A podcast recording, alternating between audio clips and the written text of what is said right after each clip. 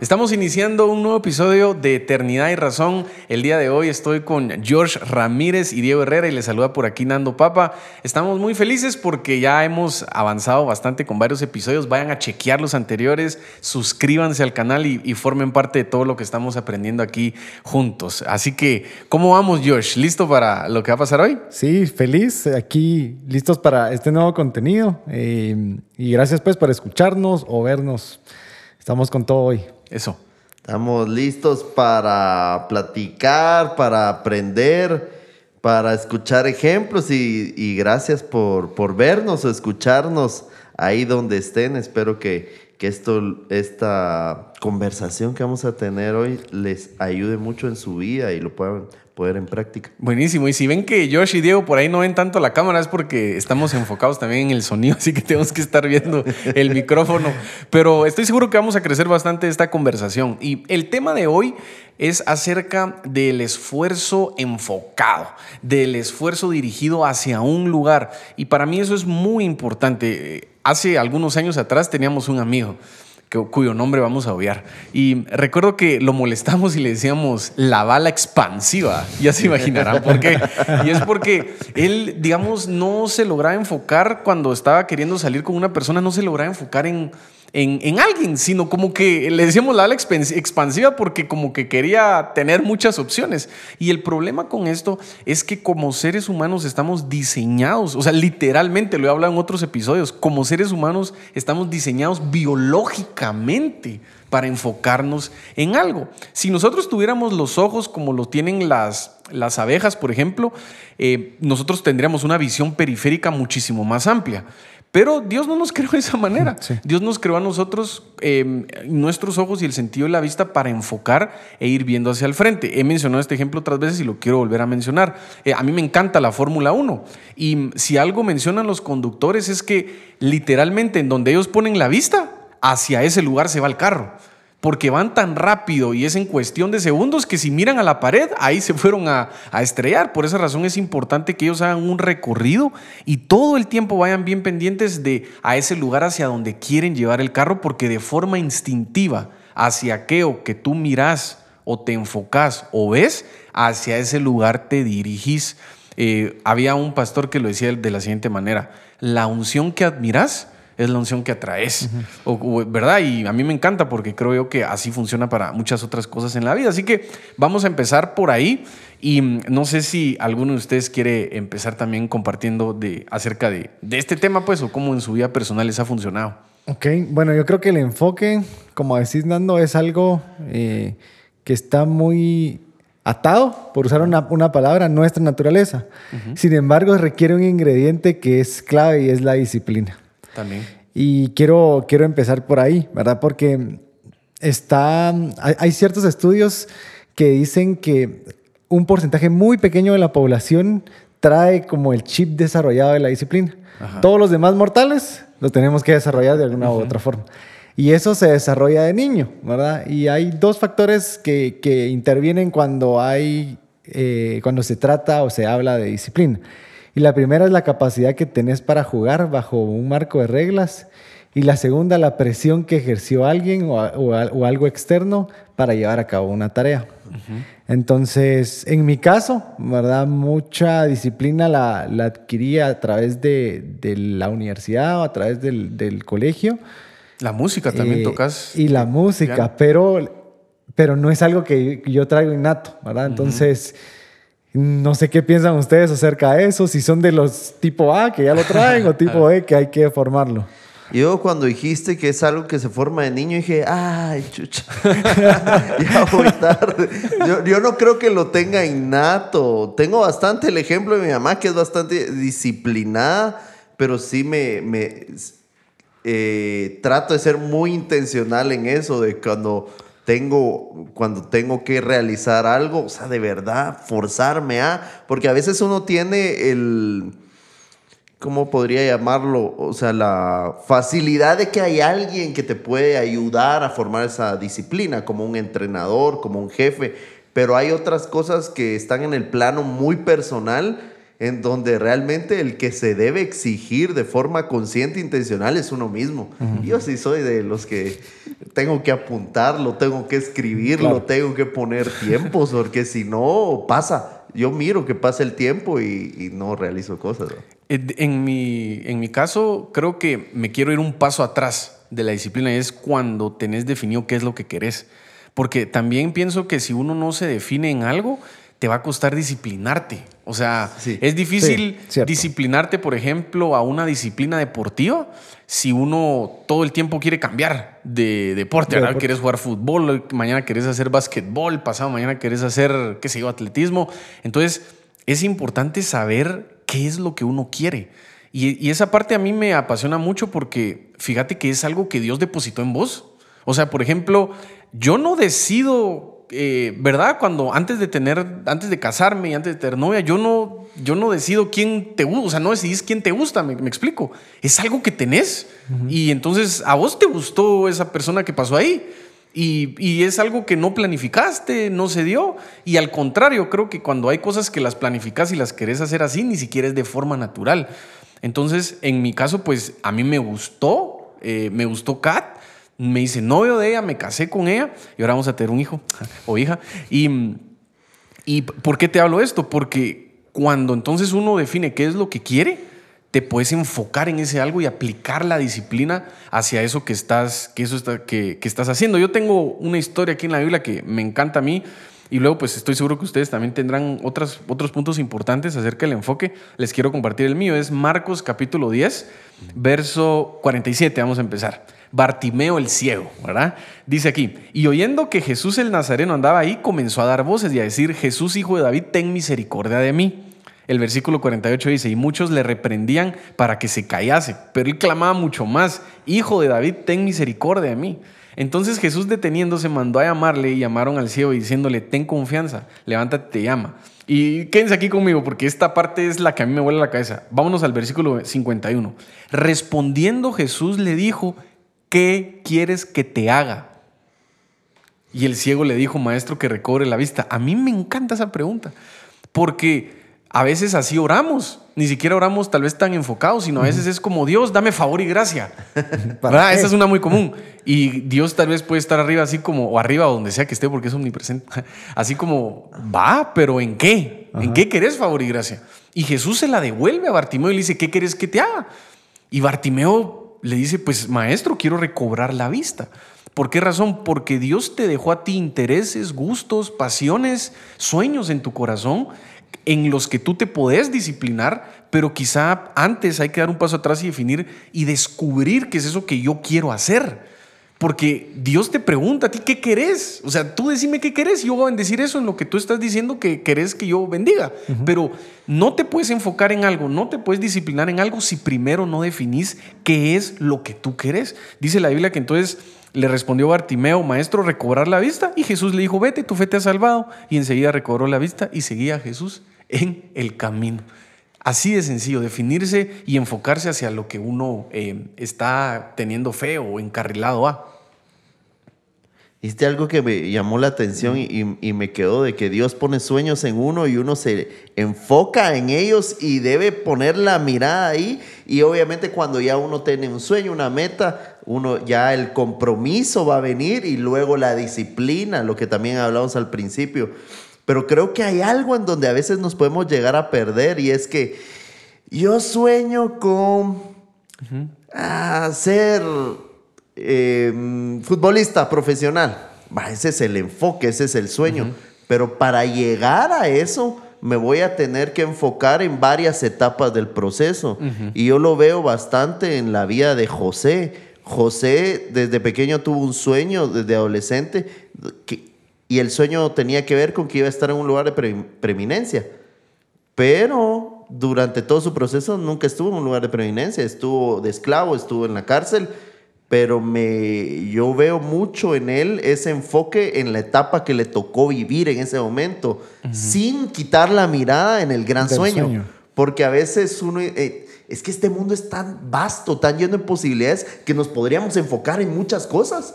O sea, es como, yo quiero ser guitarrista, también baterista, futbolista, pero también quiero ser presidente, pero también quiero ser presidente del mundo, quiero trabajar en la ONU. Y es como, ah, y entonces ¿en qué me enfoco? Si el ser humano tiene la capacidad de hacer todo posible, si lo cree y se compromete y es disciplinado.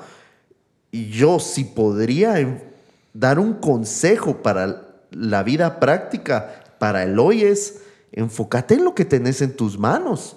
No quites la mirada del sueño, pero hay algo que hoy tenés en tus manos. Hay un trabajo que estás haciendo hoy que quizás no es el ideal, pero quizás es la preparación para tener el trabajo que sí estás soñando. Y así sucesivamente. Yo creo que eso se da en la vida. O sea, si tiramos la pregunta es, ¿cuál es el trabajo más random que has tenido? Quizás no se parece en nada al sueño que tenés, pero posiblemente ese trabajo random que no tiene nada que ver con lo que querés o así pareciera, es lo que está formando el carácter para que llegues a eso que tenés en el corazón. Sí, qué buen ejemplo, la verdad. Creo que José tiene muchísimo, muchas perlas de sabiduría en su vida y creo que todos en algún momento tenemos o estamos viendo en alguna fase de José. Y el valor de lo que me, me gusta, de lo que decís es no hagamos lo que, lo que podamos o esforcémonos en el máximo de lo que tenemos enfrente sin quitar la mirada del gran sueño, de la gran meta. Y me gusta y quiero mencionar aquí un libro, no, o sea, yo ya vi que, que nos fuimos así full, full Biblia, pero quiero mencionar un libro que, que se lo recomiendo, se llama Atomic Habits.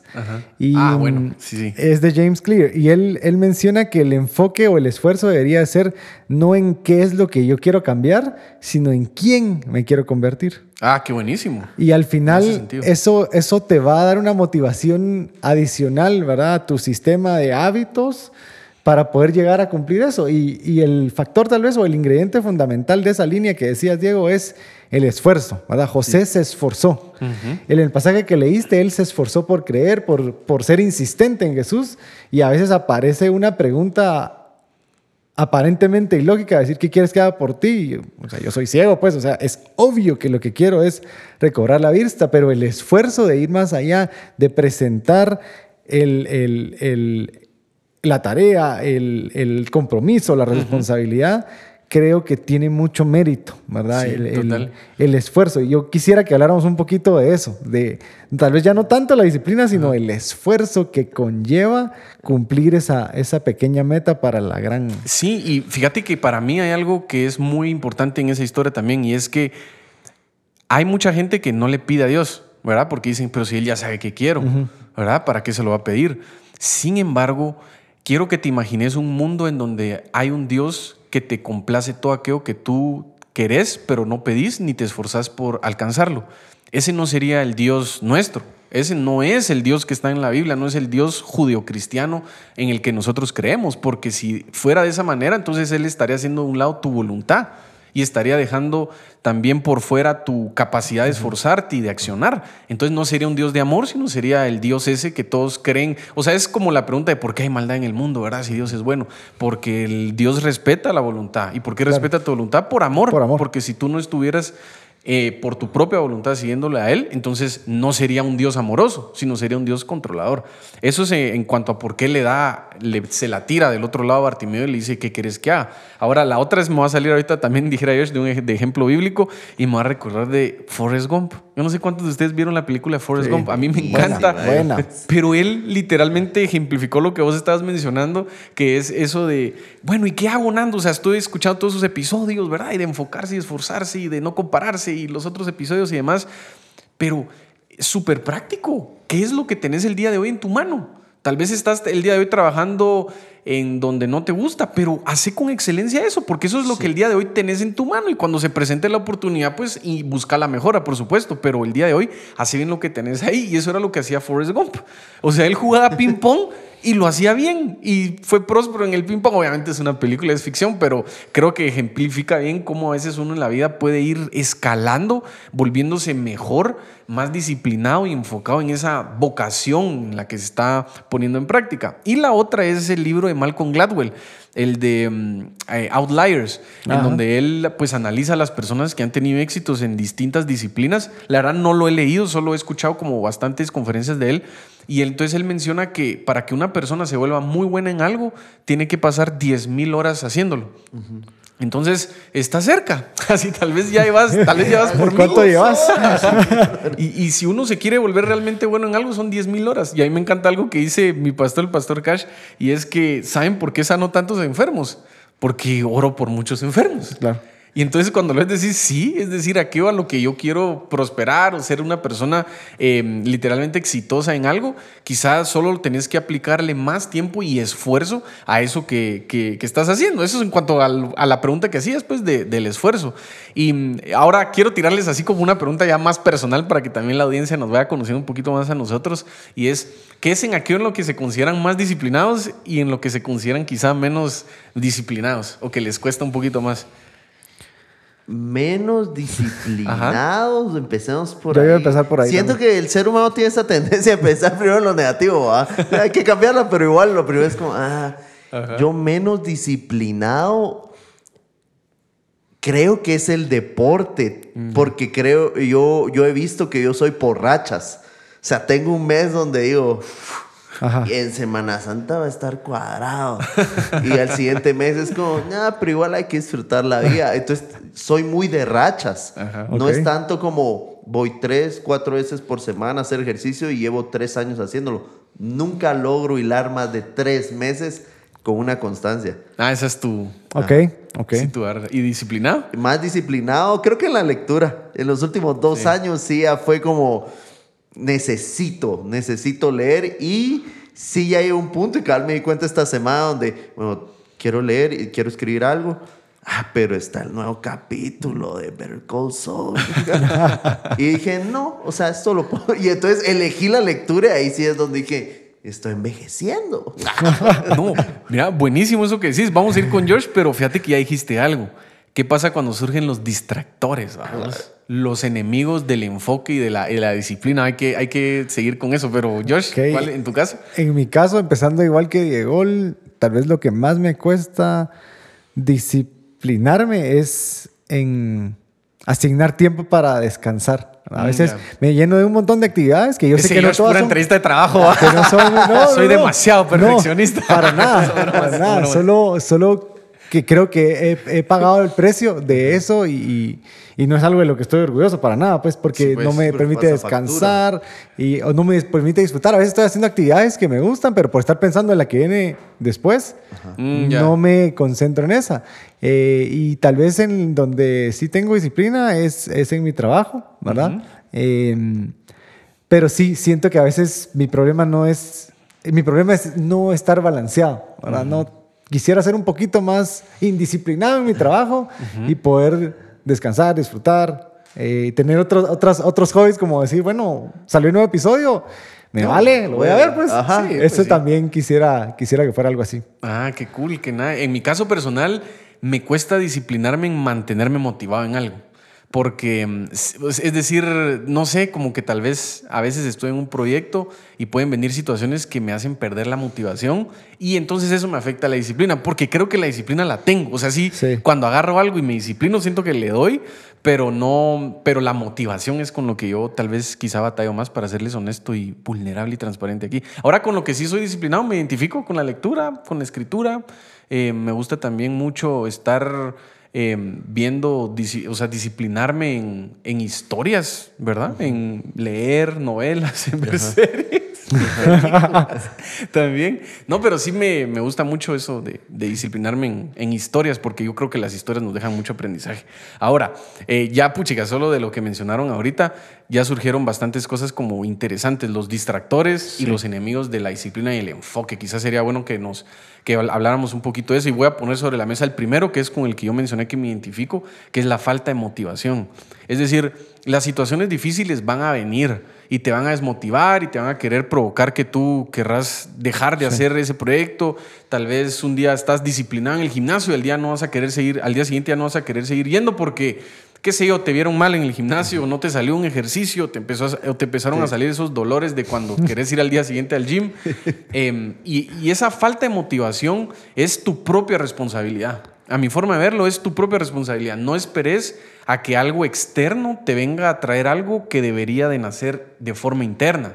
porque sos tú el principal interesado. Así que eh, el mejor antídoto que me ha funcionado a mí en mi batalla eso de con la motivación es, eh, es saber que van a venir los momentos desmotivantes. O sea, van a venir. Yo no sé, en tu matrimonio, en tu noviazgo, en lo que sea. No quiero sonar negativo, pero van a venir momentos que te van a desmotivar. Quizá en tu proyecto va a ser que la gente no está tan interesada como tú, quizá va a hacer falta presupuesto, quizá va a hacer falta lugar, espacio, inversionistas, qué sé yo qué puede ser, pero esa dificultad que estás pensando probablemente va a venir. Pero no puedes permitir que eso te desmotive porque miremoslo como si fuera una pista de obstáculos. Y los que se quedaron en ese primer obstáculo, pues se quedaron. Pero si tú saltas y saltas el obstáculo y el siguiente obstáculo hasta que llegas a la meta, pues vas a tener recompensas que los que abandonaron en los obstáculos previos no van a, obtener porque se rindieron antes. No sé si a alguno se le ocurre otro. Con los distractores, ¿sabes qué es la, ¿saben qué es la complejidad de esto? Que cualquier cosa podría ser un distractor, porque para mí un distractor no precisamente es algo malo, no precisamente tiene que ser un vicio o algo que uno dice, no, no debería estar haciendo eso. Para mí un distractor funciona diferente en cada persona porque es cualquier cosa que no se alinee al sueño que tenés. Digamos, yo quiero correr una maratón, pero estoy aprendiendo a tocar guitarra. Eh, tocar guitarra, aunque es algo bueno, va a ser mi distractor en ese momento. Creo yo que lo que más puede servir o lo que más me ha servido en la vida para reconocer primero que nada los distractores es tener clara una visión de lo que quiero alcanzar, no precisamente solo el sueño, porque a veces uno lo ve muy lejos, sino tener una visión de vida, o sea, saber qué quiere hacer uno y cómo, y que eso sirva, que eso sirva de filtro. Uno tiene que tener filtros y decir, bueno, esta es mi visión, este es mi sueño esto que estoy haciendo recurrentemente, que le dedico dos, tres horas al día, si lo paso por este filtro, creo que no me está ayudando, creo que no me va a llevar hacia allá. Es como el timón de un barco. Cambiar unos milímetros y te va a llevar a un lugar totalmente eh, eh, diferente. Entonces, al final uno tiene que tener muy claro y tiene que aprender a identificarlos en el momento adecuado. los distractores, que puede ser cualquier cosa. Sí, sí, total. Ok, yo, yo lo veo, lo veo bien, bien parecido a, vos, Diego. Sé que hay otras metas que no son malas, que pueden ser distractores de la meta mayor, ¿verdad? Y esas tal vez son las más difíciles de, dejar. Pero quiero meter un, un, elemento que tal vez nos pueda ayudar. No es que no quiere decir que, que ya, lo, ya, lo, cumplió a, a la perfección, al contrario. Siento que la comunidad de donde estás en ese momento de la distracción te puede ayudar. Siguiendo tu ejemplo, decir, para mí la meta es correr la maratón y el distractor es eh, tocar guitarra, por ejemplo, aprender a tocar guitarra. Pero si vos te mantenés en una comunidad llena de músicos, por ejemplo, te va a costar, te va a costar mucho más. Sí. Entonces creo que hay una frase bien bonita que dice que el ambiente es la mano invisible del comportamiento. Y a veces... Espérate, barajame, la otra vez. El ambiente es la mano invisible del comportamiento. Ah, qué buena. Al final va a terminar moldeando. Y, nuestro pastor lo dice, y a mí me fascina esa frase porque el contexto no es pretexto, pero se influye. Entonces, si, tal vez lo que necesitamos hacer para romper ciertos distractores es hacer un diagnóstico de la comunidad o el ambiente en, en donde estás.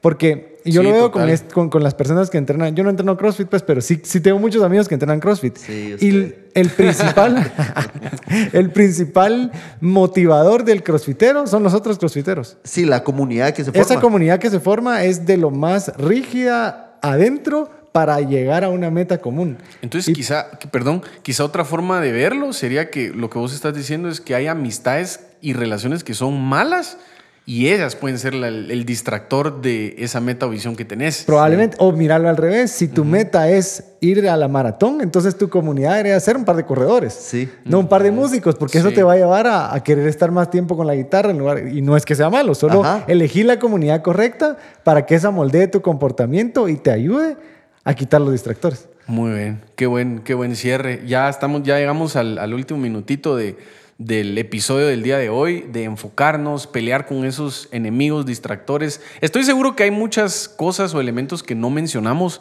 que aportan a la- al enfoque y a la disciplina y también que puede ser que sean enemigos del enfoque y la disciplina, que no los mencionamos. Tú mejor que nadie en casa los conoces o donde sea que nos estés escuchando, si vas manejando, pero lo importante es que puedas tener una visión de qué es lo que tú querés. Pregúntate qué es lo que querés. Aspira hacia ese futuro y prepárate en pro de esa visión que tenés acerca de ti mismo, como mencionaba Josh. Eh, esforzate y estoy seguro que cada uno pues lo va, va a ir alcanzando sus metas personales. Y mm, pues invitarte de nuevo a que te suscribas al canal, a que puedas ver el resto de los episodios, síguenos en Spotify o en la plataforma que sea que a ti te guste más escuchar o vernos. Vamos a terminar por el día de hoy, gracias por estar aquí mucha, que buen episodio, nos vemos a la próxima.